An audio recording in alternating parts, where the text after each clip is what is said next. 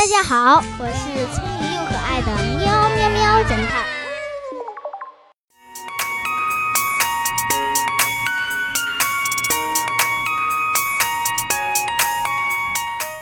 梅姑逃跑的方向，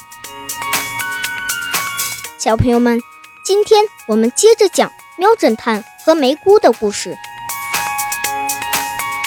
之前的故事中提到，喵侦探在商场。无意中碰到了梅姑，但由于他已经爬了三层楼，体力下降，所以被梅姑一下子逃脱了。追到外面时，发现梅姑已经驾车逃跑了。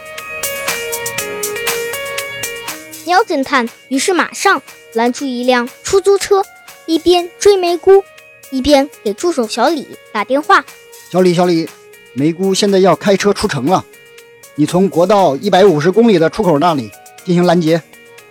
收到，好。追了一会儿，天色黑了下来，已经快到拦截点了。远远的可以看到警灯在一闪一闪的。哼哼，看你还往哪里跑！但是这个小李太没经验了，打开警灯干什么？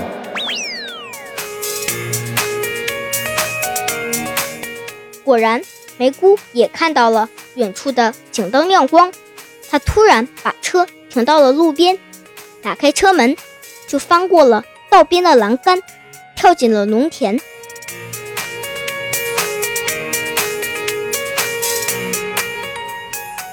喵侦探也赶紧跟着下车，跳了下去，却不见了梅姑的踪影。这是一大片稻田，夏天的夜里，整个田野除了青蛙和虫子的叫声，其他什么声音都没了。这个梅姑呀，身手这么敏捷，太狡猾了。可是她往哪个方向跑了呢？嗯。苗侦探停下来，仔细听了听，抬头看看天空，想了一下。立即知道了梅姑的逃跑方向，他快速朝那个方向追去。果然，一个黑影在前面快速移动着。小朋友们，喵侦探是怎么知道梅姑的逃跑方向呢？仔细想一下，一会儿公布答案。至于喵侦探最后有没有抓到梅姑，咱们以后再讲。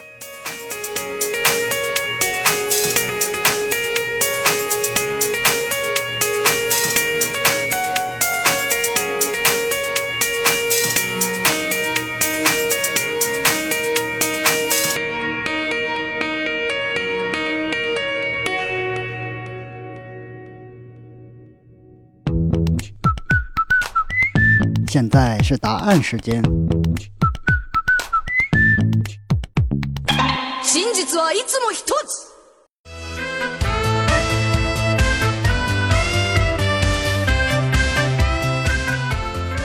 青蛙对运动的物体感觉非常敏锐，当它察觉到有危险时，就会停止鸣叫。所以，梅姑逃跑的方向，青蛙。就会停止鸣叫。妖侦探就是按照没有青蛙声音的方向追去，才发现了逃跑中的梅姑。